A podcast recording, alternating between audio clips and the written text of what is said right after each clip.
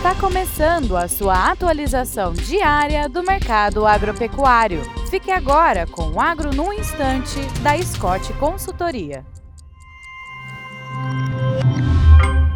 Olá pessoal, aqui é Nicole Santos, eu sou analista de mercado aqui da Scott Consultoria e hoje nós vamos falar um pouco sobre a pesquisa trimestral de abates divulgada pelo IBGE. Então, no terceiro trimestre de 2023, o abate de bovinos foi recorde, sendo então considerado o maior número de cabeças abatidas num trimestre em toda a série histórica, com 8,9 milhões de cabeças.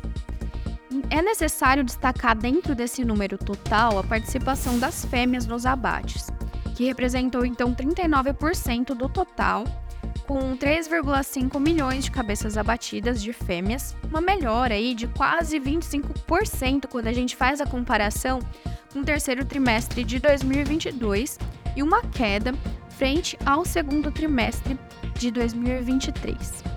O aumento da participação das fêmeas nos abates explica então as quedas que ocorreram no mercado do boi gordo durante o ano. Então, nada mais é do que uma coisa puxando a outra, né? Então a gente vê o aumento da participação das fêmeas nos abates, influenciando a queda na cotação da arroba do boi. Bom, por hoje é isso. Espero vocês no próximo episódio. Até mais!